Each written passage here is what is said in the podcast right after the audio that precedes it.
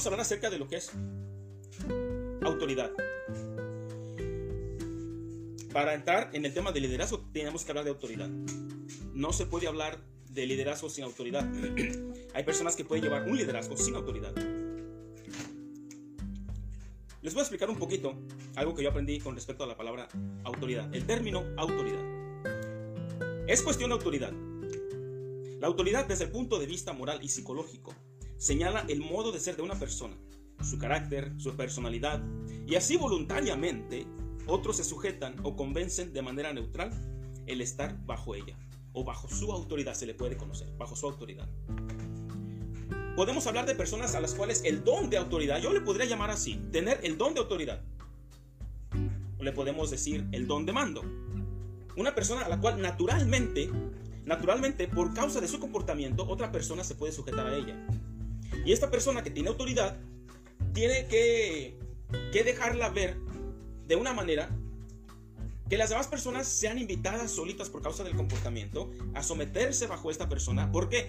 Porque cualquier cosa que la persona que tenga autoridad les mande o les diga que tengan que hacer, lo hace de una manera tan especial que todo va encaminado hacia un propósito, hacia una meta, en la cual las dos personas, tanto el que manda lo que se tiene que hacer y tanto el que hace lo que se tiene que hacer, resultan de una manera eh, grande beneficiados.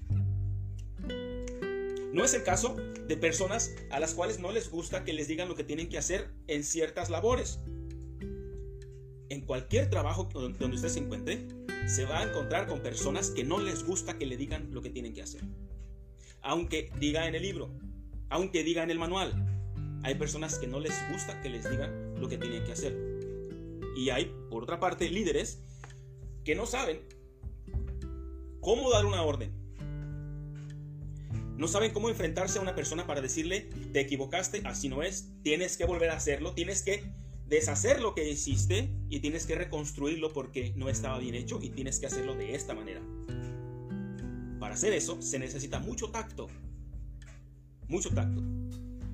Yo creo que una persona que tiene autoridad, una, una autoridad se puede decir aceptable, una autoridad suave, hace que todas las cosas en un trabajo cualquiera fluyan de una manera muy suave. Y que los errores no se vean como unos monstruos que te van a comer o que van a hacer que te despidan del trabajo. O que te hagan ver como un monstruo porque explotaste como líder al no saber cómo reaccionar ante una situación u otra. Y también no puedo decir yo que una persona, un líder que se eh, equivoque y que le cueste mucho esa equivocación, no puedo decir que no tiene el derecho de gritar, de patalear, de lloriquear, de darle un puñetazo a la pared. Pero el asunto es dónde lo hacemos y con quién lo hacemos. Enfrente de quién lo hacemos. Sobre quién nosotros nos quejamos. Enfrente de todos los trabajadores, enfrente de todas las personas, enfrente de aquellos que están bajo nuestra autoridad. Ahí refunfuñamos, pataleamos y les decimos su merecido o lo hacemos en privado con una persona con la cual yo estoy bajo autoridad. O lo hago con un par de personas para pedir una guía, para pedir un consejo. En el video pasado estaba mencionando que un líder minion es aquel que le da cuentas a una sola persona. Es decir, si tú tienes autoridad en el trabajo, pero si tienes autoridad el que tengas una autoridad no significa que tú seas un líder, solamente tienes autoridad, tienes permiso de hacer ciertas cosas. Si tú eres un líder con autoridad y vienen personas a darte cuentas a ti solo, entonces tú no eres un líder, tú solamente eres un empleado que está a cargo de algo, pero no eres un líder. Parece contraproducente, parece ah, contradictorio, pero no es así. Un verdadero líder no le rinde cuentas a nadie, y menos a una sola persona. Con eso creo que terminé la introducción a este tema en el video pasado, que le puse por título Amar no hacer el mal, 2 de 2, si no me equivoco.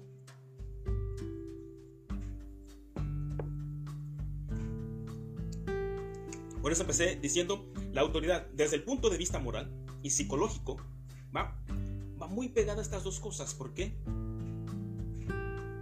Porque desde el punto de vista moral no todos tienen o no todos califican para tener una autoridad que los haga líderes.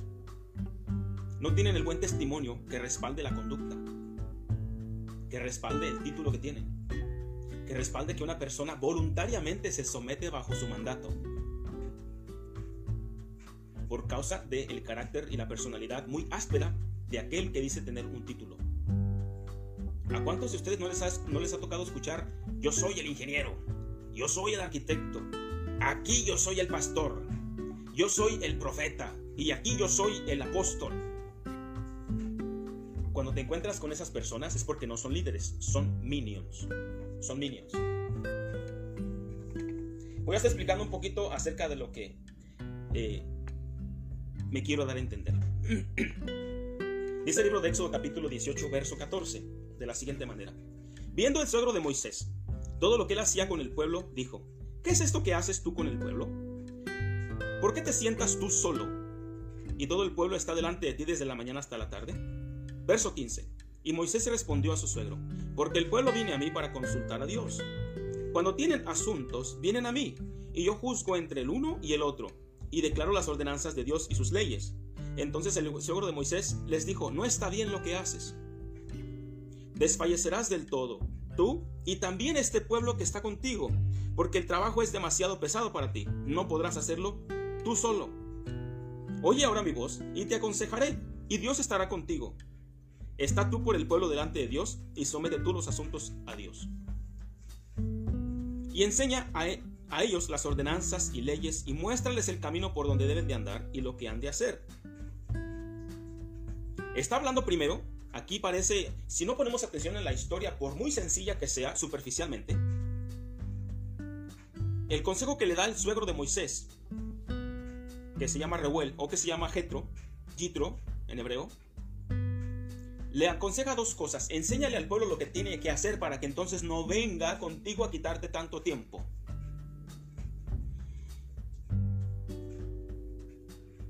Esa es la número uno. Cuando todos sabemos lo que tenemos que hacer, entonces ocupamos menos del pastor, ocupamos menos del maestro, ocupamos menos del pastor, apóstol, del profeta, del evangelista, del ingenierito tal, del supervisor tal. Cuando cada uno sabe lo que tiene que hacer, entonces el reino de Dios es como una máquina bien afinada. No tiene una válvula que está a destiempo, ni está dando de golpeteos y todas las bujías están aventando el chispazo al tiempo. Todo está funcionando de maravilla. Le dice, enseña a ellos las ordenanzas y las leyes. Está hablando de enséñale al pueblo. Aquel que está enfrente de ti hay que enseñarle. Si no se le enseña al pueblo, no sirve de nada poner líderes sobre ellos porque el pueblo igual sigue ignorante, no sabe qué hacer.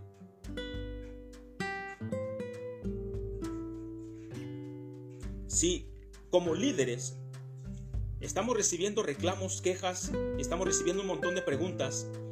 Y vaya qué preguntas.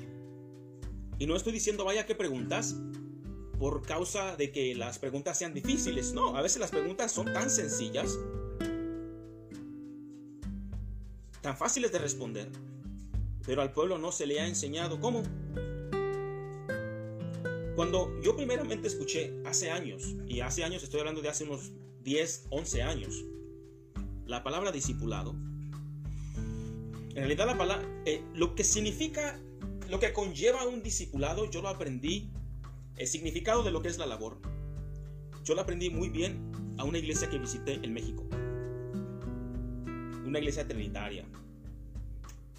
Que hacían un trabajo de discipulado excelente. A las personas nuevas se les toma aparte y se les tiene que decir cómo funciona el reino de Dios, qué es lo que se hace, qué es lo que no se hace, qué es lo que es moralmente aceptable, qué es lo que es éticamente aceptable, cuál es la conducta que se lleva dentro del reino de Dios, qué se hace en un culto, qué no se hace en un culto, cuáles son las bases para entonces encaminar mi vida espiritual y que dé buenos frutos en el reino de Dios al cual acabo de llegar. El discipulado es tomar a una persona nueva y empezar a enseñarlo en la ciencia del reino de Dios. Si no se hace esto y nada más se hace la oracioncita del pecador, usted va a tener un minion sentado ahí enfrente que le va a dar problemas a cada rato, que le va a picar el ojo a cada rato. cría cuervos y te sacarán los ojos. Vemos aquí que el, el, el suegro de Moisés le dice, enséñales a ellos las ordenanzas y las leyes y muéstrales el camino por donde deben de andar y lo que han de hacer. Consejo número 2. Además, aparte de enseñarles todo esto, escoge tú de entre todo el pueblo varones de virtud, temerosos de Elohim, varones de verdad, que aborrezcan la avaricia, y ponlos sobre el pueblo por jefes de millares, de centenas, de cincuenta y de diez. Llega un gentil a decirle a un hebreo qué es lo que tiene que hacer. Y Moisés, Moisés, se gana el título de el hombre más manso que había en esa época, porque su judeidad o su hebraísmo no lo hizo sentirse más que cualquier otra persona. Tenía los oídos muy bien afinados para saber si lo que hablaba una persona, aunque fuera su suegro, pero era una persona que venía de la idolatría, a darle un consejo de cómo funcionan mejor las cosas. Moisés no cerró oído, igual toma las palabras que le dijo su suegro, las presenta delante del Eterno y el Eterno lo aprueba. Esa persona habló bien. ¿Por qué? Porque la sabiduría que da Dios no está. La sabiduría que da el Eterno es infinita y no está confinada a un grupo de personas. Moisés era un líder, pero él no lo sabía todo. Desafortunadamente, la gente que está afuera piensan que el pastor debe de saber todo, el maestro debe de saber todo. Y no sabemos nada. Pero si lo que sabemos nosotros es más que comparado con lo que allá afuera se hace y se predica, vamos por buen camino y queremos mucho más todavía. Jefes, jefes de millares de centenas, de cincuenta y de diez. El suegro de Moisés le dice a él, solo, le menciona la palabra solo.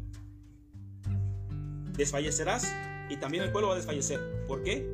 Porque tú no puedes ser un hombre, el hombre de una banda de 20 instrumentos si tú los tocas todos. No se pueden arreglar todos los asuntos. Se va a cansar. No vamos a poder. El reino de Dios va a fracasar. Si hay, una, si hay un miedo que una persona tiene, es delegar autoridad a otros. Vamos a encontrar que en las esferas de la autoridad espiritual, los círculos son muy pequeños y se llega a juzgar, se llega a juzgar muy fácilmente el hecho de que conozcas un líder y su hijo sea el otro líder. Se llega a juzgar muy fácilmente. No todos están dispuestos a seguir la línea de su maestro y cada quien quiere hacer lo que se le venga en gana. Entonces el maestro está mirando que a él se le fue dada la autoridad y la responsabilidad sobre un rebaño y no te lo va a soltar así nada más porque sí y porque tú dices que eres un líder. Y hay cientos de personas allá afuera, miles de personas, que están yendo de iglesia en iglesia, de sinagoga en sinagoga, para saber a cuántos apartan o para saber si ellos pueden infiltrarse en el círculo de liderazgo para entonces meter sus propias enseñanzas. Y mientras yo estuve en la iglesia evangélica, a mí me tocó ver eso. Me tocó ver que personas llegaban ahí para saber de qué manera se infiltran al liderazgo y entonces empezar a influenciar sobre las personas. Afortunadamente, afortunadamente, el líder que tuve, mira, no tardaron esas personas en irse. ¿Por qué? Porque él le fue dado una autoridad. Y una, él tenía una, una, una, comisión que llevar a cabo. Y no le va a entregar las ovejas a cualquier fulano que venga a ese presente diciendo que tiene un título. Entonces, delegar autoridad es muy difícil. Es muy difícil. Pero también, un líder que es un líder minion no delega autoridad. Un minion no delega autoridad. Un verdadero líder crea otros líderes, los capacita y delega autoridad como líderes.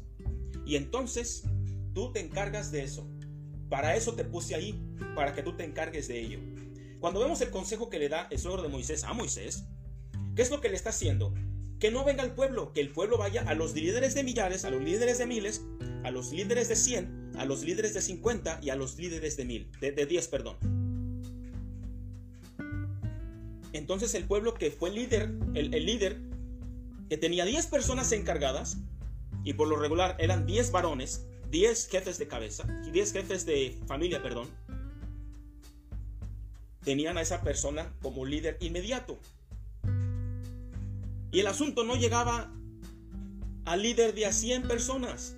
Y el de a 100 personas no llegaba al líder de, de 1000.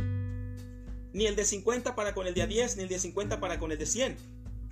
Cada uno resolvía los asuntos. ¿Por qué? Eso fue difícil para Moisés, delegar autoridad. Entonces, llevando a cabo el consejo que le da Jetro, le dice, tomas varones de virtud, temerosos de Dios, varones de verdad, y que aborrezcan la avaricia. Son cuatro cosas muy elementales para poder tener a una persona de líder y que no se le desvíe el corazón por cualquier cosa. De esa manera, cuando Moisés los encuentra, fueron miles de líderes los que tuvo que poner, miles de líderes. Cuando Moisés los encuentra, descansa. Descansa. Al día siguiente se le acabó el 99% de trabajo a Moisés. Encuentra un líder que deje ir el 99% de la responsabilidad. Hoy en día se les llama workaholics, trabajólicos, trabajólicos anónimos. ¿Cómo van a dejar ir la responsabilidad? O sea, y más si se habla de dejar el dinero también. Por eso aquí dice que no tengan avaricia. ¿Por qué? Porque va a pasar dinero por sus manos y se lo van a querer quedar.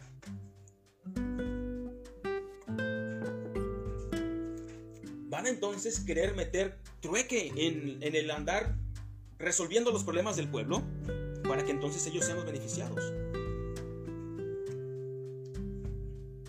Pero al día siguiente que el Eterno aprobó esto y que los líderes empezaron a funcionar, Moisés se quedó con los problemas gruesos, pero él no atendía, yo digo que el 99% de los problemas que te atendía una semana antes. Se le acabó el trabajo a Moisés. Claro que había supervisores, claro que había supervisores. De eso vamos a estar hablando.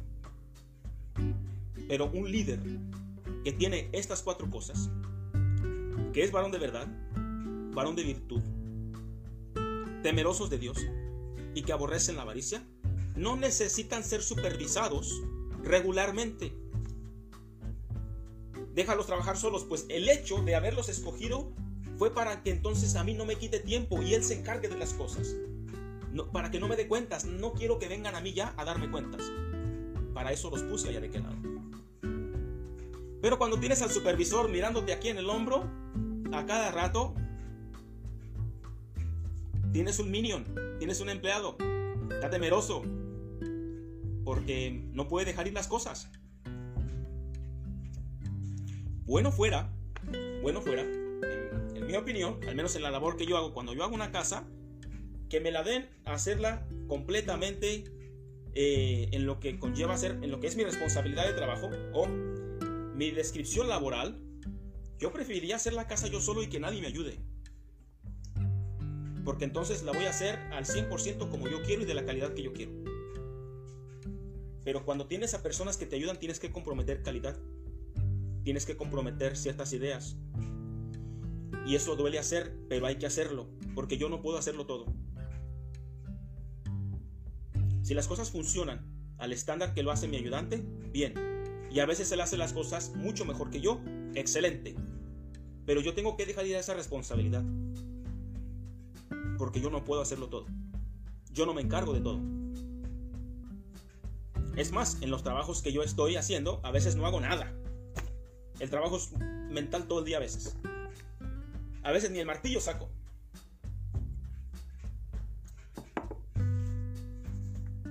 Pero si fuera por mí, yo cortaba cada pedazo, yo armaba toda la casa completa para que quede como yo quiero. Bueno, Siempre y cuando no se salga del estándar aceptable, está bien y tenemos que comprometernos a eso. Tenemos que comprometer nosotros, dejar ir. Es precisamente eso, tenemos que dejar ir. No podemos tener a las personas aquí. Cuando te encuentras con una persona que te dice que tú debes de depender de ella, entonces es un líder minion, no es un líder de veras, no es un líder de verdad.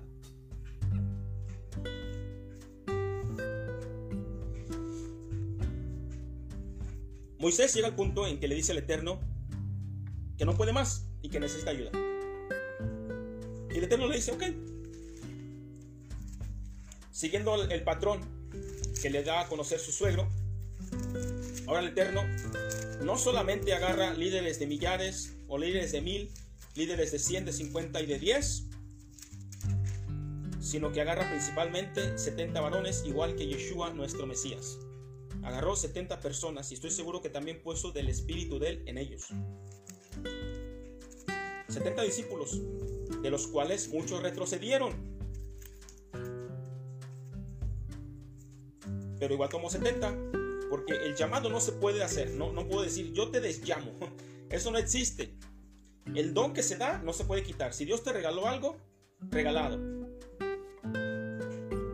Dios todo el tiempo está regalando cosas. Dios hoy día te puede dar 100 dólares. Si mañana te quita 100 dólares, fue porque en ese momento te merecías que te quitara 100 dólares, no porque en ese momento canceló el regalo del día anterior de 100 dólares. No sé si me doy a entender con eso. Dios no se arrepiente, eso es lo que quiero decir. Si te regaló 100 dólares, Dios da. Y al día siguiente, por causa de tu negligencia, Dios te quiere castigar. Ahora, el comportamiento de hoy en día me trajo un castigo de que pierdas 100 dólares. Pero Dios no te está quitando los 100 dólares que te regaló ayer por tu buen comportamiento. Dios no se arrepiente. Cada día son nuevas sus misericordias y también cada día es nueva nuestra pecaminosidad y cada día también es nueva nuestra desgracia. Pero Dios no se arrepiente. Es decir, si Dios te da un don de profecía, el don puede estar muerto. Y lo puedes revivar por dos años y después puede volver a morir, pero ahí está el regalo, Él no te lo va a quitar menos que cometas un pecado de muerte por el cual ya no seas una persona de confianza y seas una persona ah, que da pie a que otros blasfemen el nombre del Eterno, ahí te puede quitar el don de profecía. O te puede dar el don de profecía, pero Dios jamás te va a volver a hablar para que uses el don de profecía. Es decir, ah, yo soy un ingeniero, pero nadie me contrata, nadie me da trabajo. No puedes ejercer aquello para lo cual fuiste capacitado. Pero Dios no, te va a quitar el don. Solamente no te va a volver a hablar para que uses el don de profecía. Por eso dice la escritura que el llamado y los dones de Dios son irrevocables. Ahí están todo el tiempo. Entonces, si todavía estamos con la aprobación de Dios, el don siempre puede renacer y siempre puede repuntar. Siempre tiene la, la capacidad y el potencial de volver a subir. Siempre y cuando no, no sea un roller coaster que siempre esté tan muy arriba, muy arriba y después muy abajo, muy abajo. Mejor mantengámonos este, en subidas y bajadas, pero en una ascendiendo gradualmente, arriba y abajo, pero el nivel, el nivel al cual yo bajo el día de mañana, que no sea más bajo que el día de ayer, sino que vayamos constantemente subiendo. Dice la escritura en el libro de Números capítulo 11, verso 14, de la siguiente manera. No puedo yo solo soportar todo este pueblo, que me es pesado en demasía. Y si así lo haces tú conmigo, Moisés está hablando con el Eterno. Y si así tú lo haces conmigo, yo te ruego que me des muerte, si he hallado gracia en tus ojos, y que yo no vea mi mal. Era tan grande la labor, era tan abrumadora, el pueblo estaba amenazando a Moisés y lo querían apedrear. Se le veía en sus ojos la ira con la cual trataban a su líder. Y Moisés dice, quítame del medio, dales a otro, porque yo estoy, este, yo no puedo. Entonces Adonai dijo a Moisés, reúneme 70 varones de, de los ancianos de Israel, que tú sabes que son ancianos del pueblo y sus principales, y tráelos a la puerta del tabernáculo de reunión, y esperen ahí contigo. Y yo descenderé y hablaré ahí contigo y tomaré del espíritu que está en ti y pondré en ellos y llevarán contigo la carga del pueblo, y no la llevarás tú solo. Dice el verso 25. Entonces Adonai descendió en la nube y le habló y tomó del espíritu que estaba en él, el Moisés, y lo puso en los setenta varones ancianos. Y cuando posó sobre ellos el espíritu, profetizaron y no cesaron. Aquí hay algo muy interesante. Dice la escritura que había dos personas que estaban en el campamento y que no estaban reunidos con los 70. Eran 68 ancianos y habían quedado dos. Dice la escritura, habían quedado en el campamento dos varones llamados uno Eldad y el otro Medad, sobre los cuales también reposó el Espíritu. Estaban estos entre los inscritos, pero no habían venido al tabernáculo y profetizaron en el campamento. Y corrió un joven y dio aviso a Moisés, y dijo, Eldad y Medad, perdón, corrió un joven y dio aviso a Moisés, y dijo, Eldad y Medad profetizan en el campamento. Entonces respondió Josué hijo de Nun, ayudante de Moisés, uno de sus jóvenes, y dijo, Señor mío, Moisés, impídelos. Y Moisés le respondió, ¿tienes tus celos por mí? Ojalá todo el pueblo de Adonai fuese profeta, y que Adonai pusiera su espíritu sobre ellos. El mismo consejo muy enlazado con lo que le había dicho su suegro Jetro. Enséñales a ellos el camino por donde deben de andar. Y Moisés dice acá, quisiera que todo el pueblo fuese profeta. De esa manera, el día de mañana me quedo sin trabajo. Y bendecido sea el Eterno porque la obra está completa. El día de mañana nos quedamos sin trabajo.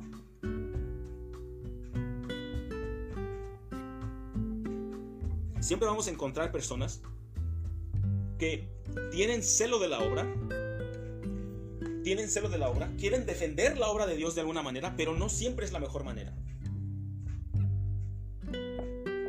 Yo prefiero tener personas que me están ayudando, empujarlos a que ellos sean, una vez, yo me acuerdo cuando estaba en México en la construcción,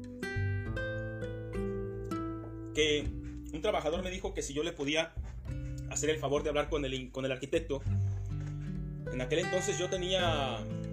Yo tenía un perrito. En aquel entonces yo tenía este. Era en el 2004 y creo que tenía 21 años de edad. Y tenía dos ayudantes a mi cargo. Y uno de ellos me pide de favor que hable con el arquitecto para que a él le den un aumento de sueldo. Y quería el aumento de sueldo la semana siguiente. Y yo no le dije que sí yo no le dije que sí. Me acuerdo mucho de eso, de, para mí, yo tengo 37 años, yo me considero un joven, pero, pero las cosas que recuerdo que hacía cuando tenía 20, 21 años, ya, ya no las puedo hacer hoy. No con la tonalidad, no con el tono con el que yo hablaba en ese entonces. No, hoy en día siento que me dan una bofetada, me dan un puñetazo en la cara para que me calle. y no puedo, pero antes sí lo hacía. No sé por qué, es, es este, no sé. Le dije a este ayudante, era una persona mayor que yo, le dije que si quería él, le podía no solamente decir al arquitecto que le diera un aumento, sino que en esa semana que venía me probara que quería aprender más, que se iba a comprar un par de herramientas más, yo no le pedía mucho, tres herramientas le pedía, y que yo le iba a enseñar a cómo hacer este medio oficial albañil. Yo creo que esta persona debe haber tenido como unos 25, 26 años. Yo tenía 21 años, si no me equivoco. Y si tenía 21 años, es el, eran del 2004. Yo le iba a decir cómo hacer mejor su trabajo para que él fuera medio oficial albañil. O sea, allá en México se le conoce como ya es media cuchara o ya es maestro albañil. medio oficial. Y de esa manera no solamente iba a ganarse sus 200 pesos más a la semana, un poquito más, sabiendo que ya podía presentar un poco más de labor y que de ahí iba a dar el brinco para ser un oficial albañil y su sueldo no solamente iba a ser de 200 pesos más a la semana, sino hasta de otros 200 extra. Y no le iba a tocar trabajar mucho como trabajaba de ayudante, porque ellos lo hacían, la mayoría de labor. Pero dijo que no, que se quería quedar de ayudante, y, pero que sí quería de aumento. Entonces yo le dije que no iba a hablar con el arquitecto acerca de pedirle aumento, que él mismo se lo pidiera. Y si se lo daban, bueno, si no, ni modo. Qué fácil. Qué fácil. Denme aumento, denme más beneficios y yo sigo haciendo lo mismo. Cuando el camino que yo le mostraba era tratar de esforzarse menos para ganar más. A ver si me acuerdo de de aquello que yo estaba pensando y meditando y puse unas frases juntas. Espero que el Eterno me ayude a recordarme de ellas. A ver si más adelante tomo, la escritura de la cual me inspiré para pensar en ello. Nosotros debemos de aspirar a ser menos, no a ser menos, más bien a ser, a desgastarnos menos físicamente y ganar más monetariamente. Si el celular que compré la tableta que tengo acá, esta tableta tiene años conmigo, está toda sucia porque los chiquillos la agarran para cualquier cosa. Si esta tableta Samsung, esa tableta Samsung, este, uso, si yo la uso y tratar de sacar el beneficio para que ella se pague sola, es decir, hay que ponernos a pensar, ¿cómo es que puedo poner a hacer esta tableta trabajar para mí? Y que si me costó, yo creo que esta me costó 120 dólares hace, no sé, unos 7, 8 años y todavía funciona muy bien. ¿Cómo le hago para que me dé el dinero que yo puse para comprarla? Este celular que tengo se va a pagar solo. ¿Cómo? Metiéndome al internet buscando una manera de invertir el dinero y que me regrese dinero y pagar por el celular que compré. Entonces, qué bonito porque el martillo que yo tengo me da de comer. Ustedes me entienden lo que quiero decir.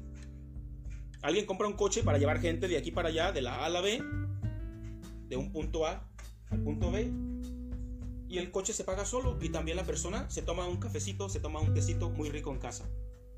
El coche es su herramienta de trabajo, se está pagando solo y aparte me da de comer a mí. ¿Cómo le hago?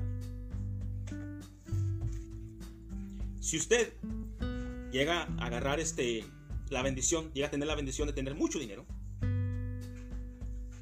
por lo menos arriba de dos mil dólares, se compra un reloj Rolex. Este no es un Rolex por si acaso.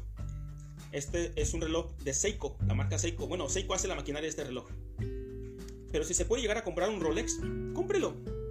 Cómprelo. Cualquier Rolex, cualquier reloj Rolex que se compre hoy, en 10 años se va a pagar solo ese reloj. En 10 años se paga solo, o si no lo vendes, lo vendes al doble, o si no al triple. Escuchamos allá afuera personas y decimos, oye, ese tiene un Rolex. Pregúntale por qué tiene un Rolex. Puede ser que lo tiene por vanidad.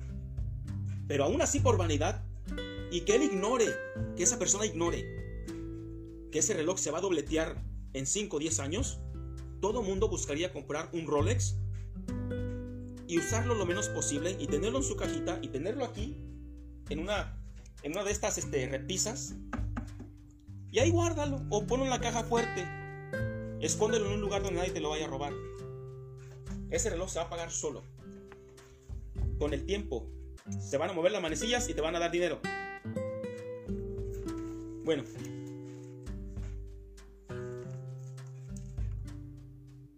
Moisés llegó al punto en que se cargó tanto, pero tiene que liberarse de aquellas cosas que amarran el crecimiento del pueblo. Y no solamente el crecimiento en números, porque también se juzga bastante el crecimiento en números. Estamos hablando de un crecimiento espiritual en las personas. Estamos hablando de que vienen a quejarse mucho conmigo. ¿Cómo solucionarles los problemas? cómo enseñarles a ellos y que ellos mismos aprendan a no dar problemas. Entonces Moisés se esfuerza menos y gana más. Vive más contento.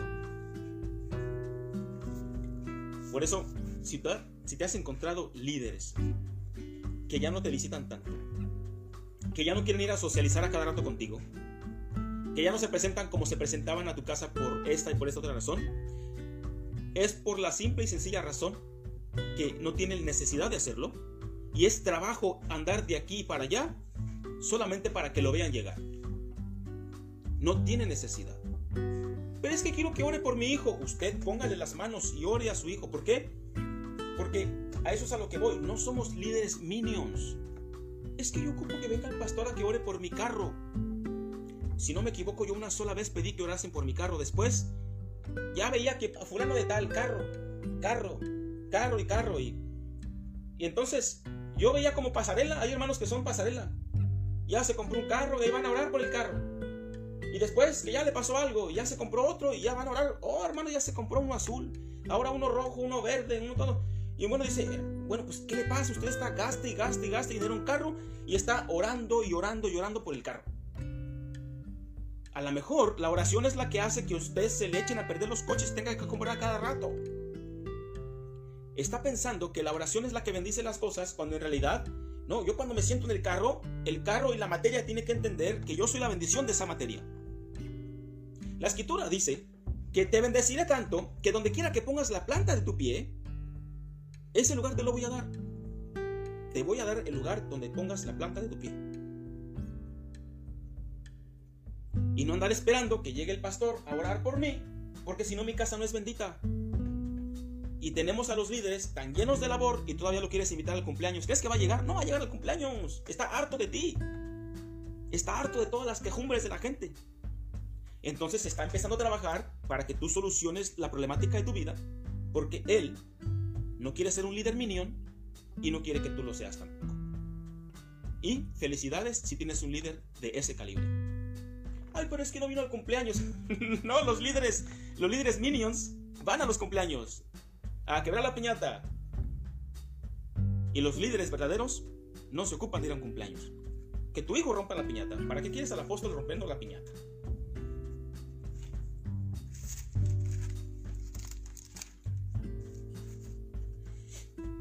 Eso pasa cuando Moisés dice que desearía que todo el pueblo fuese profeta.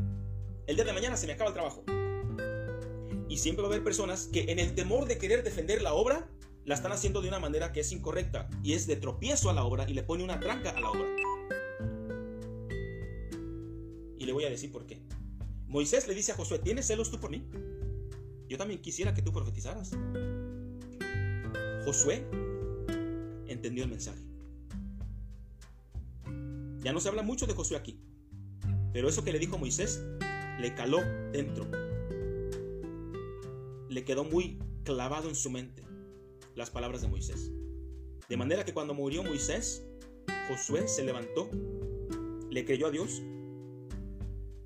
y Dios lo puso como encargado y sucesor de Moisés. Y no a uno de los 70. No a uno de los 70. Cuando sabes el llamado que Dios te ha dado, no vas a sentir celos por ninguno nada más nadie va a provocar un celo en ti. Ni se llame profeta, ni se llame apóstol, ni pastor, ni evangelista. Si yo entiendo que Dios me puso como maestro, nadie me puede dar celo por algún puesto mayor. ¿Que se puede llegar a hacer? Claro que se puede llegar a hacer. Pero yo no tengo envidia de los demás. ¿Los admiro? Claro que sí, porque de otra manera no tuviese humildad. ¿Que si admiro al que tiene 100? Claro que sí. Y hay que ver que aprendemos del que tiene 100. Y del que tiene 10. Del que tiene 1000. Del que tiene 50. ¿Qué aprendemos de cada uno de ellos para que entonces la obra del reino avance mejor? Si tú eres líder de tres personas, fíjate cómo puedes aprender de los que van más adelante de ti para que entonces esas personas las encamines en el reino de Dios y sigan avanzando. No voltees a un lado a ver cómo le hace fulano para sentir celos de él, sentir envidia de aquel y de aquel. Porque cuando sientes envidia de otro líder, no eres parte de ellos. Cuando sientes envidia por otro líder o de una persona que tiene un don distinto al tuyo, no eres parte de ellos. Estás en contra de ellos. Estás fuera de su liderazgo. Estás fuera de su hermandad y fuera de su amistad. Eres un completo extraño y no caminas junto a ellos. No perteneces a ellos. Por eso, si tú eres de las personas que llegas nada más a sentarte a donde quiera que vayas, hoy en día como se está transmitiendo por internet, si solamente eres de los que prenden la computadora y piensan que ya le cumplieron a Dios, no eres parte de. Solamente eres un observador, pero no eres parte de. Tú no empujas igual que ellos. Dice la escritura en el verso, si no me equivoco, leí el verso 28. Moisés volvió al campamento, él y los ancianos de Israel. Perdón, ese no es el verso que quería leer. fue el 28. Entonces respondió Josué hijo de Nun, ayudante de Moisés, uno de sus jóvenes, y dijo, Señor Moisés, impídelos. Ya lo leí el verso donde Moisés dice que tiene, le pregunta que si tiene celos.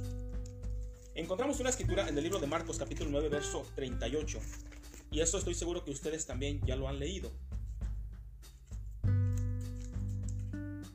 Este mensaje, así como lo llevo, lo estoy haciendo intencionalmente para que aquellos que son minions se cansen y le caminen.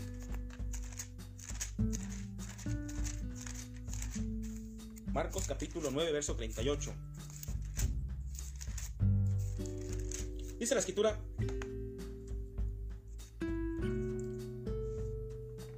Juan le respondió diciendo a Yeshua, Maestro, hemos visto a uno que en tu nombre echaba fuera demonios, pero él no nos sigue y se lo prohibimos porque no nos seguía. Pero Yeshua le dijo, no se lo prohibáis, porque ninguno hay que haga milagro en mi nombre, que luego pueda decir mal de mí. Porque el que no es contra nosotros, por nosotros es. Dice el verso 33. Bueno, ese lo voy a leer más adelante. No se lo prohibáis, porque ninguno hay que haga milagro mi nombre, que luego puede decir mal de mí, porque el que no es contra nosotros, por nosotros es. Hay que tener cuidado que con nuestra actitud celosa cometamos un error y nos equivoquemos de una manera muy grande. Muy grande. Cuando nosotros somos líderes lineales, no eres capaz de aceptar al que va corriendo a la par tuya porque tú estás en tu propia línea y no eres capaz de aceptar a aquel que tiene un poco de diferencias contigo, pero está predicando al mismo maestro que tú estás predicando. Yo sé que hay enseñanzas que llega al punto en que son muy fundamentales y que si se oponen, entonces eh, ahí tienes que tomar una decisión de por lo menos no estar en contra de la persona. Por lo menos no ponerle piedras en su camino. Déjalo que avance, déjalo que siga. No tienes que estar en contra. Cuando ocupe ayuda que tú le puedas dar, échale la mano. Pero no puedes estar en contra de un ministerio que no tiene las mismas creencias que tú. No puedes ir a quemarles el, templo. No puedes ir a sabotearles sus eventos. Porque entonces sí estarías en contra de ellos. Déjalo que camine. Yeshua lo que estaba diciendo, déjalo, no se lo prohíbas. No te pongas enfrente de él. Déjalo que camine. Yeshua está preocupado por el crecimiento exponencial del reino de Dios. El crecimiento exponencial es aquel que estamos hablando de multiplicarlo. Y multiplicarlo de una manera muy explosiva. Muy explosiva. Y tanto Josué como Juan se estaban oponiendo al crecimiento exponencial del reino de Dios en la tierra. Dios ocupa cualquier voz que se pueda eh, disponer a predicar el mensaje, sea buena o sea mala, sea buen líder o sea mal líder, sea minion o no sea minion. ¿Quiere hablar? Ahí está el paquete evangelístico. A predicar se ha dicho, señores. No tengo celos por nadie. ¿Quieres ser maestro? Adelante, haga la prueba de maestro. ¿Quieres ser pastor? Haga la prueba de pastor. Tenemos que soltar el miedo. Tenemos que soltar el miedo. No significa que no lo hagamos con precaución, pero tenemos que soltar responsabilidad a aquellos que ya están encaminados y que quieren hacer algo. Nosotros vamos a aprender también sobre la marcha y vamos a aprender sobre nuestros errores y vamos a fracasar vamos a ser puestos a prueba de lo que estamos haciendo y vamos a ver si pasamos la prueba o no pasamos la prueba. Si no pasamos la prueba, pues entonces me quito y dejo de hacer lo que estoy haciendo. No hay problema por eso. Ningún problema. Hijo, ¿puedes cerrar la puerta? Para que no se meta. Thank you.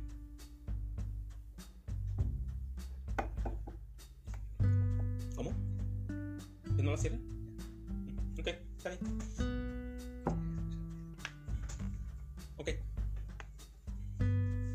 No tenemos que tener miedo.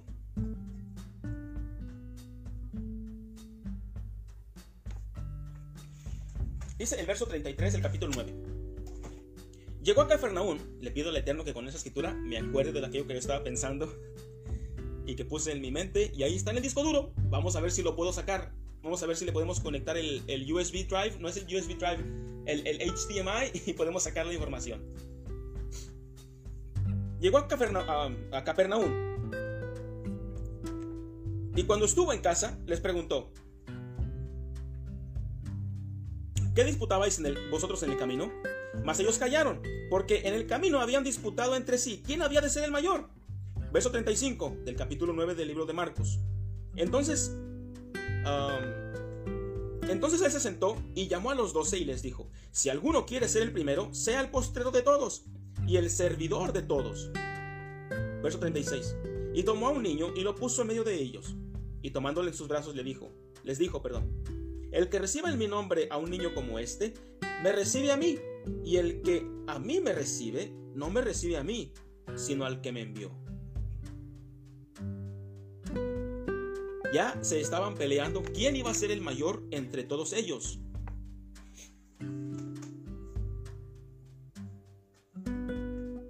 Y Yeshua, como decimos los mexicanos, les voltea la tortilla. El que quiera ser el mayor tiene que ser el menor, porque así funcionan las cosas en el reino de los cielos. El que quiera ser el mayor tiene que ser el menor. Qué interesante que comencé leyendo que una persona, desde el punto de vista moral y psicológico, señala el modo de ser, perdón, la autoridad, desde el punto de vista moral y psicológico, señala el modo de ser de una persona, es decir, su carácter, su personalidad, y así voluntariamente otros se sujetan y convencen de manera natural el estar bajo ella. Otras personas solitas llegan y se ponen bajo tus alas. Nadie las invitó, nadie les dijo ven, solos llegaron. Hay una profecía que se va a cumplir muy pronto. Y dice la escritura que 10 personas de las naciones tomarán el manto de un judío y le dirán, iremos contigo a Jerusalén, a Sión, porque hemos escuchado que Dios está contigo. No se habla de que estas personas, los judíos, o el que traiga un manto de oración y traigan los flecos, anden pescando a las personas. No, voluntariamente ellas van a llegar. Nadie las va a forzar.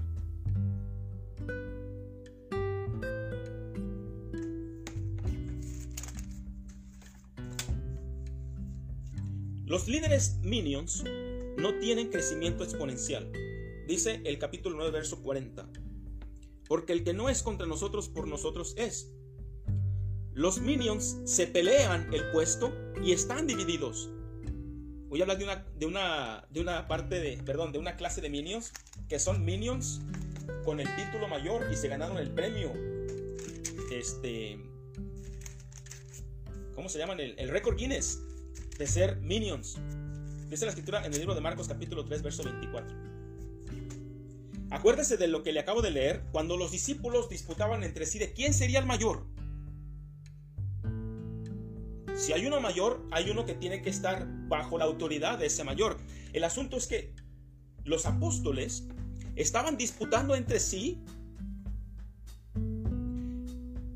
quién de los demás iba a tener menos autoridad y que entonces su liderazgo no estuviese a la par de todos los doce. Y Yeshua no quiere líderes minions. Por eso, cuando Yeshua se va y da la orden, se juntan como un consejo, porque ¿qué pasa cuando el líder se va? Si no te unes, te vas a desvanecer. Y cuando te vas a desvanecer, se va a desaparecer la obra. Y el Espíritu Santo, en ese entonces, llegó con esa fuerza para mantenerlos juntos y cumplir una de las oraciones que hizo Yeshua en el libro de Juan está escrita, Padre, que sean uno como tú y yo somos uno.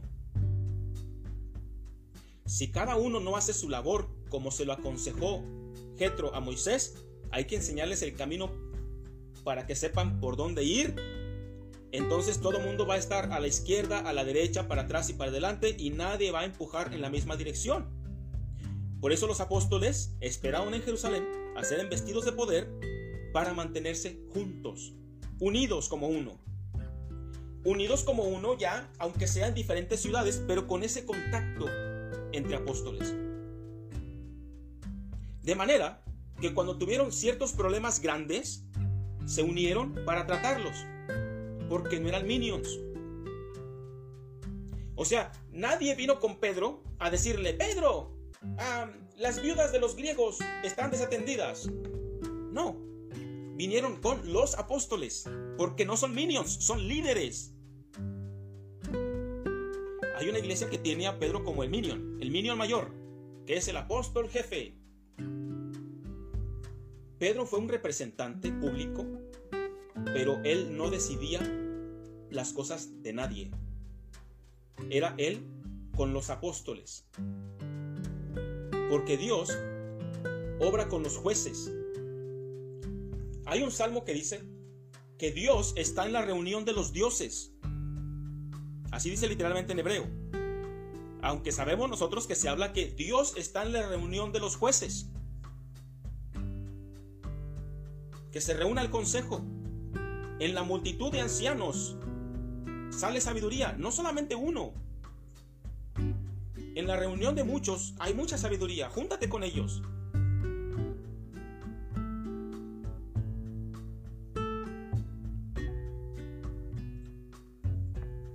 Todos caminan hacia una sola dirección y van empujando hacia una sola dirección. Aún así, hubo un que otro problema una vez que llegó Pablo y Marcos no quería ir con él. Y discutieron entre sí. Pero aún así Pablo sabía, yo no estoy por encima de Marcos, él es un apóstol, lo tengo que dejar ir. Porque es un líder, no es un minion y él sabe lo que se tiene que hacer. Y no tengo que estar detrás de él. Solamente que quería que viniera conmigo. Y había otro, si no me equivoco, que no quería Pablo que anduviese con él porque no les había ayudado. Había problemas, pero siempre estuvieron resolviendo los problemas comunitarios de manera juntos. No era un solo apóstol el que decidía. Vea los problemas grandes que ha tenido la congregación del Eterno, la Keilah Kadosh, o la Kaal Kadosh, la congregación santa, y son problemas gruesos que no los resolvió un solo hombre, los resolvió un consejo de personas, un consejo de sabios. Y una vez que se resuelve el problema, entonces el vocero era o era Jacobo el hermano de Yeshua o era Pedro. Dice la escritura, cuando Yeshua lo acusan de sacar demonios por Belcebú, Dice la historia, se agolpó de nuevo la gente de modo que ellos ni aún podían comer pan. Cuando lo oyeron los suyos vinieron para prenderle porque decían, está fuera de sí. Pero los escribas que habían venido de Jerusalén decían que tenía a Belcebú y que por el príncipe de los demonios echaba fuera a los demonios. Y habiéndolos llamado, les decía en parábolas. Yeshua le habló a los ah, escribas y les habló en parábolas. ¿Cómo puede Satanás echar fuera a Satanás? Es la primera pregunta que Yeshua les hace. ¿Cómo puede Satanás echar fuera a Satanás? Si un reino está dividido contra sí mismo, tal reino no puede permanecer. ¿Ya entendió por qué el que no es contra nosotros por nosotros es? Ya lo entendió. Si usted ya lo entendió, vaya y dígaselo a su pastor y dígaselo a su apóstol. Un reino, si un reino está dividido contra sí mismo, tal reino no puede permanecer. Y si una casa está dividida contra sí misma, tal casa no puede permanecer. Y si Satanás se levanta contra sí mismo y se divide, no puede permanecer, sino que ha llegado su fin. Ninguno puede entrar en la casa de un hombre fuerte y saquear sus bienes, si antes no le ata y entonces podrá saquear su casa. De cierto os digo que todos los pecados serán perdonados a los hijos de los hombres, y las blasfemias cualquiera que sean. Pero cualquiera que blasfeme contra el Espíritu de Santidad no tiene jamás perdón, sino que es reo de juicio eterno. Porque ellos habían dicho, tiene espíritu inmundo.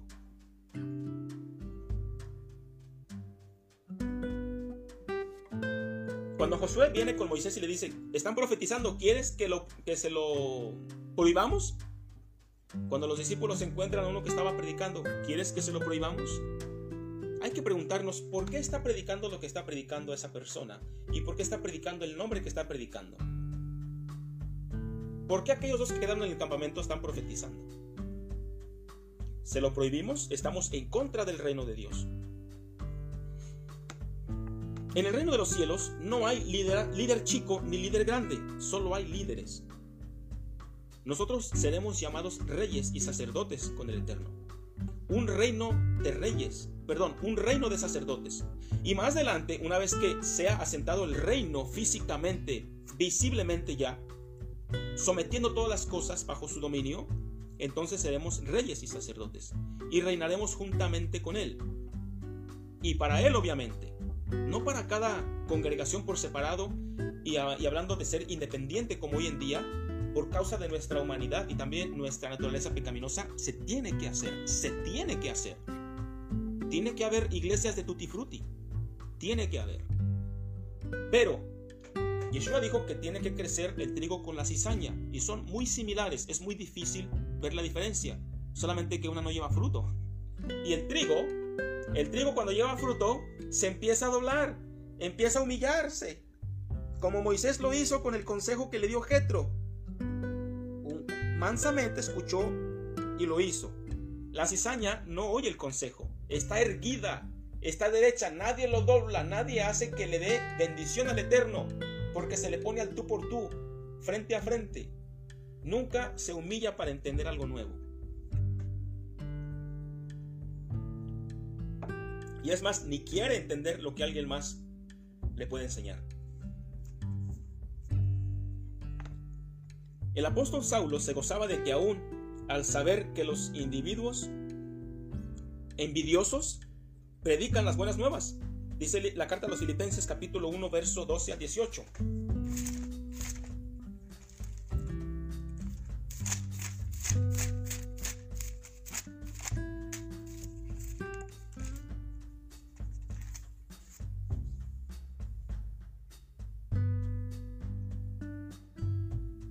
Quiero que sepáis, hermanos, que las cosas que me han sucedido han redundado más bien para el progreso del Evangelio.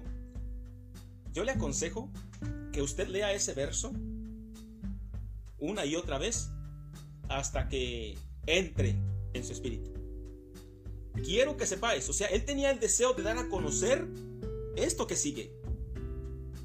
Que las cosas que le han sucedido han redundado más bien para el progreso del Evangelio. En el video pasado yo llegué a decir todo lo que te tenía que suceder, así estaba escrito que te tenía que suceder. ¿Qué actitud vamos a tomar para seguir avanzando en esto que Dios nos puso para vivir? Esta es nuestra vida, esta es nuestra existencia. ¿Qué vamos a hacer? ¿Nos echamos a morir porque sé que un día voy a morir? ¿Me empiezo a quejar de que yo no mandé nacer? Yo no quise nacer, etcétera, etcétera. Y nos empezamos a quejar por un montón de cosas así. Pero Pablo les da a entender, hey, ¿me ven preso? Quiero que sepan que hasta eso lo uso para provecho del Evangelio. Oye, que a Pablo lo latigaron, hasta eso lo uso para provecho del Evangelio. Dice, de tal manera que mis prisiones se han hecho patentes en el Mesías en todo el pretorio y a todos los demás y a la mayoría de los hermanos. Dice, cobrando ánimo en el Señor con mis prisiones, dice, se atreven mucho más a hablar la palabra sin temor.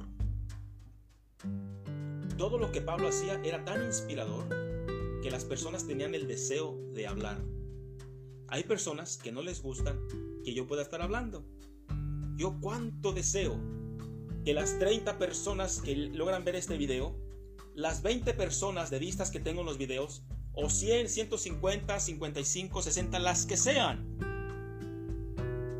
cada una de ellas hiciese una enseñanza bíblica y yo con mucho gusto la escucho. Todos los que van a ver este video quisiera que pusieran una enseñanza para compartirla a sus amigos en las redes sociales y yo con mucho gusto los escucho. ¿Cómo es que lo vamos a hacer? Dice el libro de Filipenses, la carta a los Filipenses capítulo 1 verso 15. Algunos a la verdad predican al Mesías por envidia. Ya empezamos aquí. Y contienda, a pelear. Se ponen los guantes del Evangelio, los guantes de boxeo evangelísticos. Pero otros de buena voluntad. ¿Cuáles son los que se los, los que lo hacen de buena voluntad. ok. La autoridad, desde el punto de vista moral y psicológico, la autoridad, dice, señala el modo de ser de una persona, su carácter, su personalidad, y así voluntariamente otros se sujetan o se convencen de manera natural el estar bajo ella. Unos predican a Yeshua de buena voluntad. Verso 16. Los unos anuncian al ungido por contención, no sinceramente. O sea, hay intereses en hablar lo que se está hablando. No lo hacen sinceramente, lo hacen para aventarle pedradas a fulano, sultano y a mengano. Y luego dice, pensando añadir aflicción a mis prisiones. Yo me imagino, si usted me escucha y se atreve a hacer un video de enseñanza, bueno, a lo mejor usted le tiene que pedir permiso a su pastor porque usted es un minion, usted no tiene autoridad, usted tiene que pedir permiso para todo. Usted es un minion, sorry. Usted no lo haga, a menos que su pastor le dé permiso de hacerlo. Pero si, pero si tú eres del reino de Dios, tienes que tener la confianza de tu líder porque Él ha hecho una buena labor contigo, de manera que no se preocupe de lo que, de lo que tú vas a decir, no va a estar en contra de lo que Él cree y va a estar en línea con lo que Dios le puso a Él como responsabilidad. Si te atreves a hacerlo, bueno, pero si no, eres un minion y tu líder también es un minion. No confía en ti, no te cree capaz, no tienes el llamado, aunque tengas la capacidad, etcétera, etcétera. En el reino de Dios todos tienen que tener la capacidad porque entonces no calificamos ni siquiera para entrar en el reino de Dios porque somos un reino de sacerdotes y seremos reyes y sacerdotes. Entonces, hoy mismo que quede definido quién va a ser rey y quién no quiere ser rey. Quien le diga a Yeshua, yo no quiero nada contigo, yo solamente quiero vivir eternamente y para siempre, eso es todo. Pero no me diga qué hacer. No, pues entonces no, mi amigo, usted no califica. No califica. Aquí son todos. Son todos. Todos tienen que aspirar a ser líderes. Desafortunadamente, así no es, así no son las cosas. Estas personas predicaban para echarle tierra al apóstol Pablo, pensando añadir aflicción a sus prisiones. Se me hace que Pablo lo encarcelaron por rata, por haberse andado robando las ofrendas y todavía por querer este, codearse con los líderes del, del, imperio romano y querer sacar ventaja porque conocía a un que otro gobernante.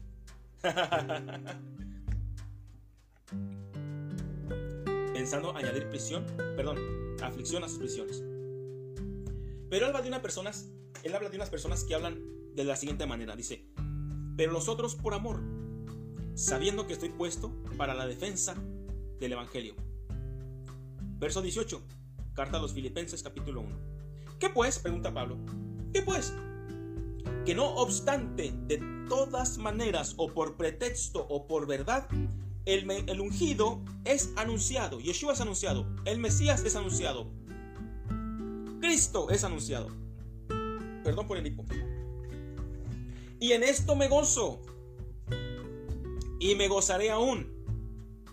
Porque sé que por vuestra oración y la suministración del Espíritu del Mesías, esto resultará en mi liberación.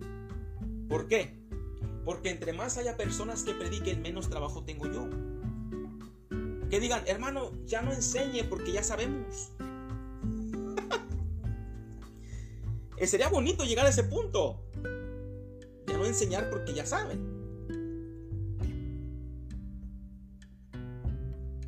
Conforme a mi anhelo y esperanza de que nada seré, el nada será avergonzado. Antes bien, con toda confianza, como siempre, ahora también será magnificado el Mesías en mi cuerpo, o por vida o por muerte.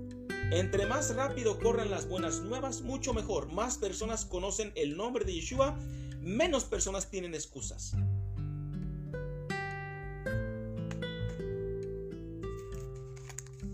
Decía el verso 14. La mayoría de los hermanos, cobrando ánimo en el Señor con mis prisiones, se atreven mucho más a hablar la palabra sin temor. La mayoría, porque siempre hay una manzana mala. Ahora,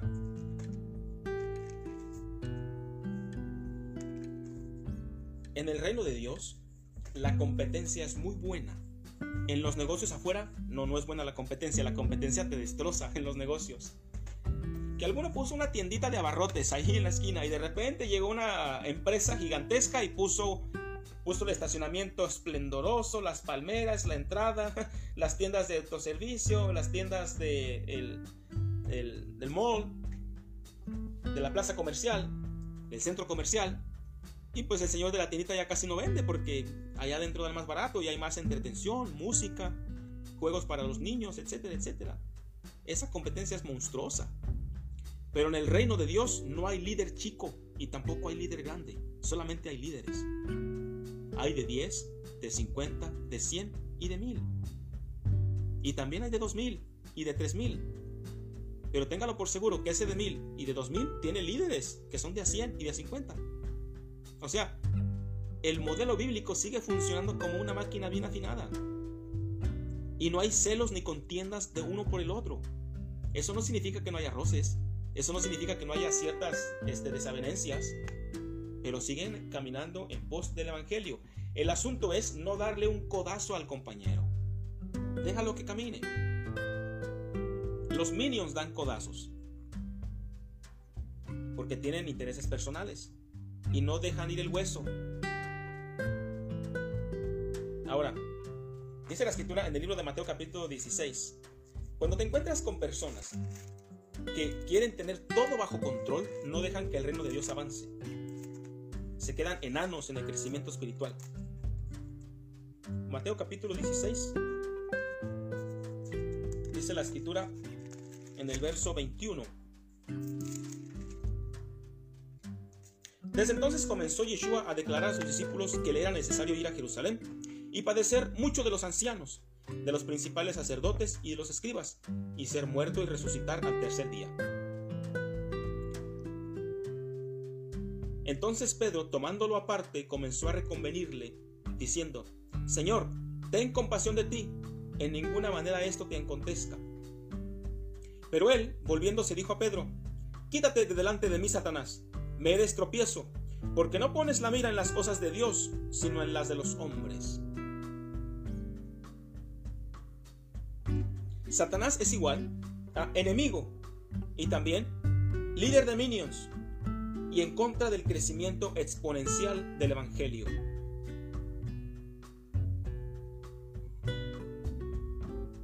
Pedro, en esta ocasión, Yeshua le dice, quítate de delante de mí, Satanás, me eres de tropiezo, porque no pones la mira en las cosas de Dios, sino en las de los hombres. Aquí en la tierra no se trata de tener números, no se trata de tener mil almas sentadas delante de ti.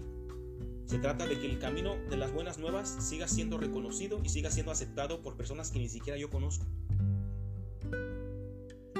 Que la palabra corra y, la palabra haga lo que tiene que hacer. Y desafortunadamente aquí Pedro se gana una de, una de las expresiones muy difíciles para en ese entonces ser aceptadas. Quítate delante de mí, Satanás, me eres tropiezo.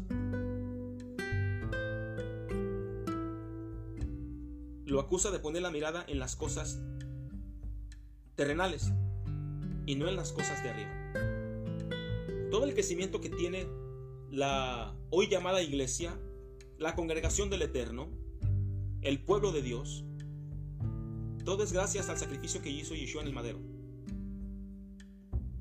al cual Pedro se quería oponer y por el cual, de una manera muy ingenua, Satanás estuvo a favor. O sea, hay personas, hay personas que yo he escuchado desafortunadamente por no saber por no saber y no querer saber y por no tener quien les enseñe. He escuchado esto en ciertas personas que dicen, es que Jesús no debió haber muerto, el que debió haber muerto soy yo. Y todavía no saben lo que están diciendo. No saben. Estar en contra de que Yeshua muera me hace a mí Satanás. Todas aquellas personas que se sienten dignas y decir que Jesús no debió de morir son iguales a Satanás. Yeshua debió de morir. Los que no piensen que no, los que, los que piensen que no debió de morir, son como Pedro, Satanás. Y los que piensen como Satanás en darle muerte, son Satanás mismo. Entonces, ¿cómo le hacemos? ¿Aceptamos la voluntad de Dios? ¿Aceptamos la voluntad que tiene el Mesías? Y voluntariamente nos sometemos bajo Él. ¿Por qué? Porque tiene la autoridad moral, tiene la autoridad espiritual, tiene la conducta aprobada de Dios y el someterme bajo su autoridad me es de mucho beneficio a mí.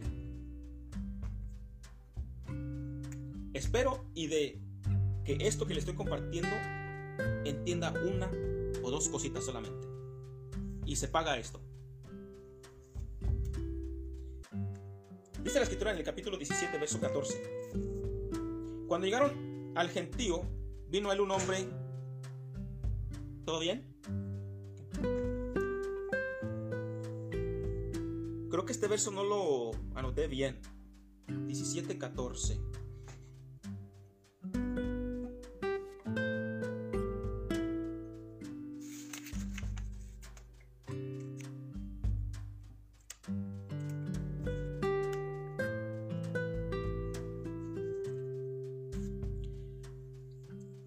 Historia.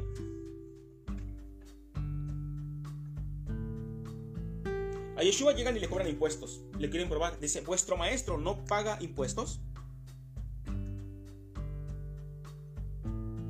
Y Yeshua le pregunta a Pedro, dice, ¿qué te parece, Pedro? Dice, los, los reyes, ¿sobre quién cobran impuestos? ¿Sobre los hijos o sobre el pueblo?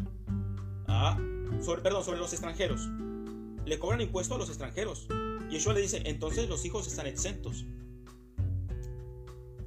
Pero para no hacerles agravio, ve y toma el pez y en él encontrarás la cantidad suficiente para pagar impuestos para ti y para mí. Tenemos que tener una actitud muy diferente cuando estamos en este mundo. Y no hacer astutos pensando en que somos los inteligentes de esta vida. Eh, cuando le cobraron a Yeshua los impuestos y Pedro va y saca ese pez, ese pago era un robo. Era un pago injusto que Yeshua no debió de haber pagado. Legalmente no debió de haber pagado. Lo pagó y listo.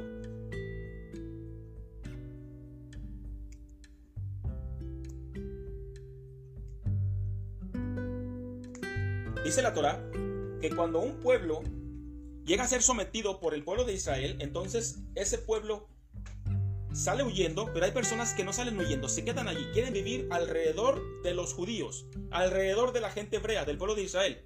Ah, dice la Torah que ellos entonces tienen que pagar un impuesto, porque al haber conquistado la tierra, todos los moradores que quedaron allí, que no son israelitas, se convierten en extranjeros y ahora tienen que pagar impuestos. Llegan los servidores hebreos, judíos, servidores del imperio romano a cobrar impuesto a los hebreos. En su propia tierra. Entonces Yeshua no tenía legalmente y bíblicamente por qué pagar ese impuesto. ¿Pero por qué lo hizo? Para no dar mal testimonio, aunque haya sido sobre una injusticia. Entonces hay que nosotros lograr entender lo que dijo una vez Yeshua, hacer amigos por las ganancias injustas. Hay que hacer amigos por las ganancias injustas. Hacernos tesoros a causa de las ganancias injustas. ¿Qué son las ganancias injustas? Aquello que Dios también te da y tú lo usas sabiendo que no te lo merecías, es una ganancia injusta que por tu justicia no te la ganaste. Pero Dios te la dio. Por gracia Dios te dio un montón de dinero que puedes invertir para ayudarle a una persona.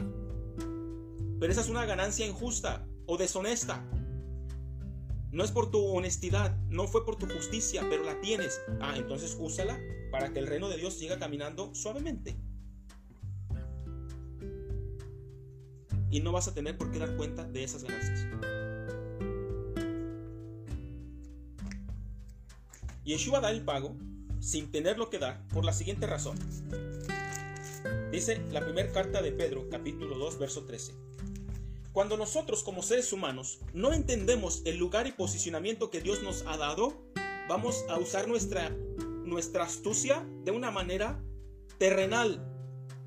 Por eso, y por muchas otras razones, Yeshua a muchas personas les dijo, tienes que poner tu mirada en las cosas de arriba y no en las cosas terrenales.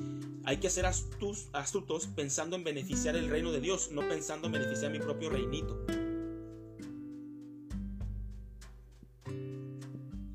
¿Por qué? ¿Quién soy yo? ¿Por qué voy a beneficiar el reino de Dios? ¿Quién soy yo? ¿Por qué no me puedo comportar de cierta o X manera afuera? ¿Por qué? Por lo que nosotros somos.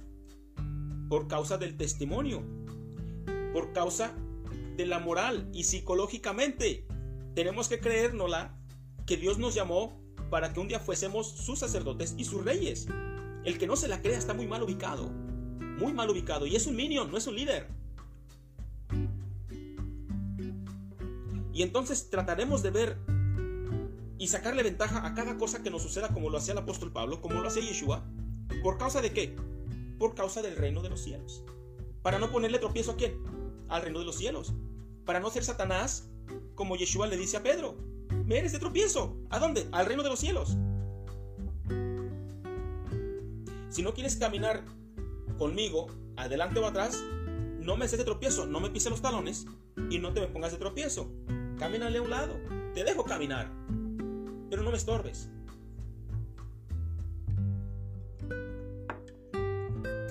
Dice la primera carta de Pedro capítulo 2, verso 13. Con esto vamos a ir terminando.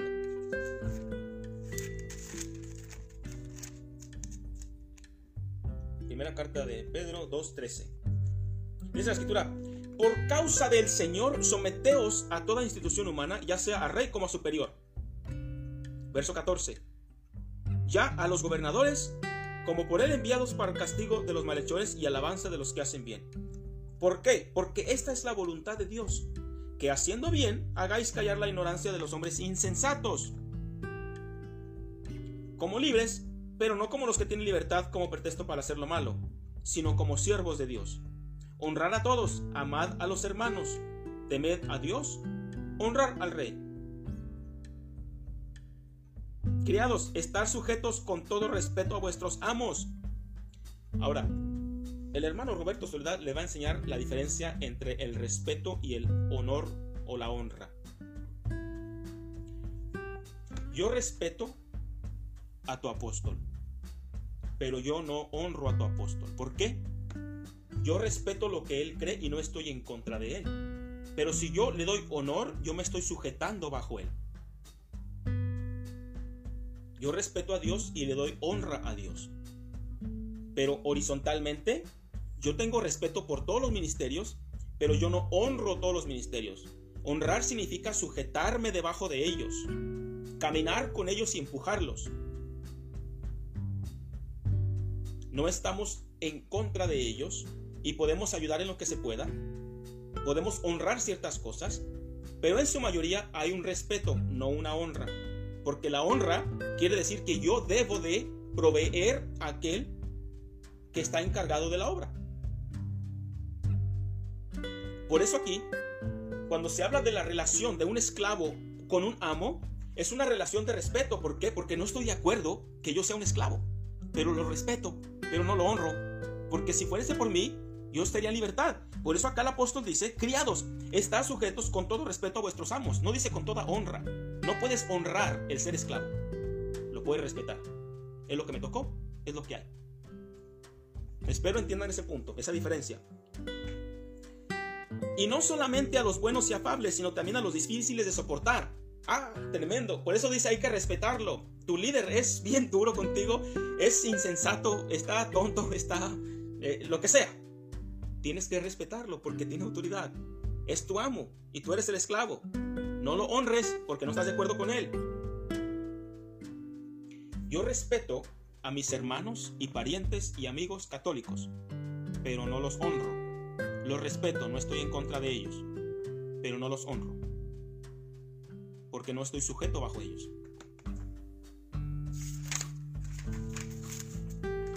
Los líderes minions son quejumbrosos, Los líderes del reino son, son proactivos aún con la adversidad. Aquí se está hablando de aquel que es criado y es proactivo. ¿Por qué es proactivo? Por causa del reino, porque tiene una posición celestial en una condición terrenal de esclavo. Entonces tenemos nosotros cripto reyes. Una persona que está en condición de un esclavo, pero espiritualmente es un rey. Espiritualmente es un sacerdote.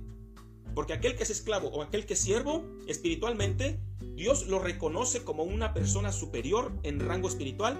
Aquel que es su amo, si el dinero no compra la honra delante de Dios. El dinero no compra puestos delante de Dios. Por eso dice Yeshua, el que quiera ser el mayor, tiene que servir, tiene que ser el menor de todos. Si el Eterno lo permite, no me he acordado de lo que pensé, de lo que estuve este, poniendo y escribiendo en mi, en mi mente. Lo voy a poner bien ordenadito, lo voy a compartir como un comentario en el video.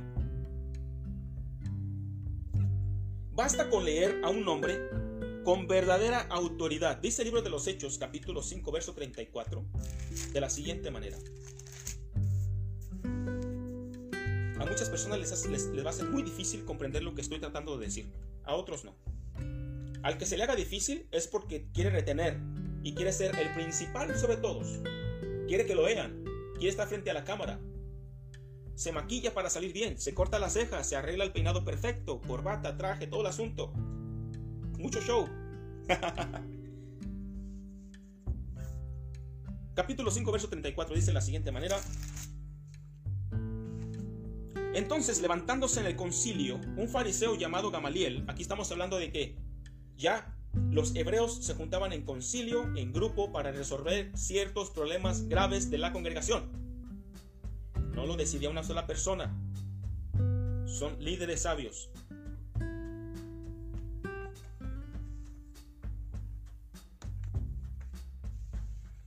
Un fariseo llamado Gamaliel, doctor de la Torah, venerado de todo el pueblo, venerado, al cual voluntariamente la gente se sujetaba por causa de su testimonio. Esa es la autoridad verdadera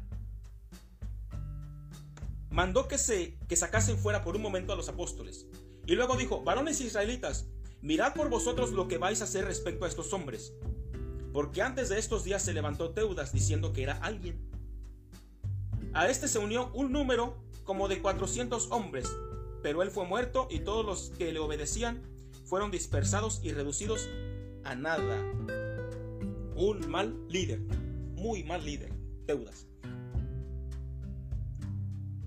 Lo malo es que quedó su nombre acá grabado. Era un mal líder. Se murió y todos les parramaron. Después este se levantó Yehudá, o Judas, o Judá, el Galileo, en los días del censo, y llevó en pos de sí a mucho pueblo. Pereció también él, y todos los que le obedecían fueron dispersados. Ahora os digo, apartados de estos hombres y dejadlos, porque si este consejo o esta obra es de los hombres, se desvanecerá. Mas si es de Dios, no la podréis destruir. No seáis tal vez hallados luchando contra Dios. Y dice, si este consejo u obra, no está diciendo si ese Pedro y su obra. No, no, no, no, no. Ese consejo, ese grupo de varones unidos. Ya se dijo porque en el reino de los cielos no hay minions.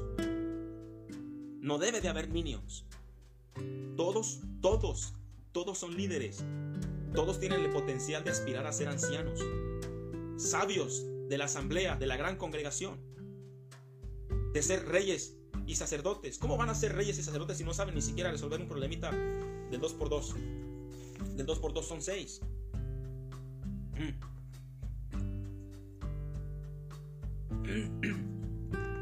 Gamaliel es quien da el consejo, pero miren cómo se resuelven estas cosas los que querían el hueso, cómo resuelven estas cosas. Gamaliel les dijo cómo se debía resolver las cosas. Déjenlos en paz. Pero dice la escritura. Y convinieron con él. Estuvieron de acuerdo. Pero ellos tenían una autoridad. Ahí más o menos.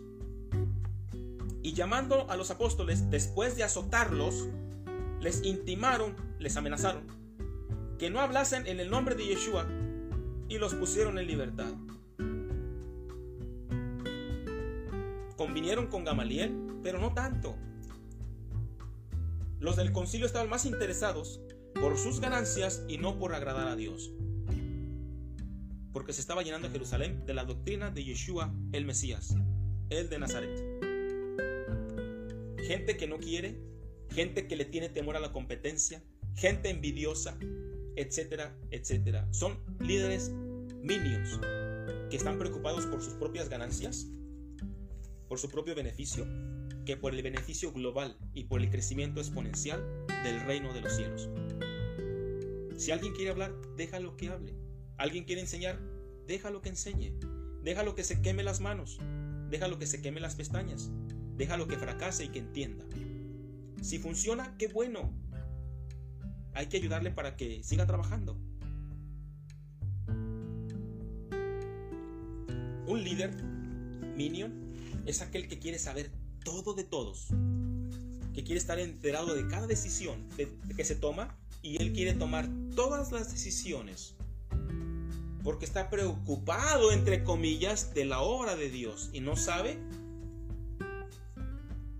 no sabe que está en contra de la obra de Dios.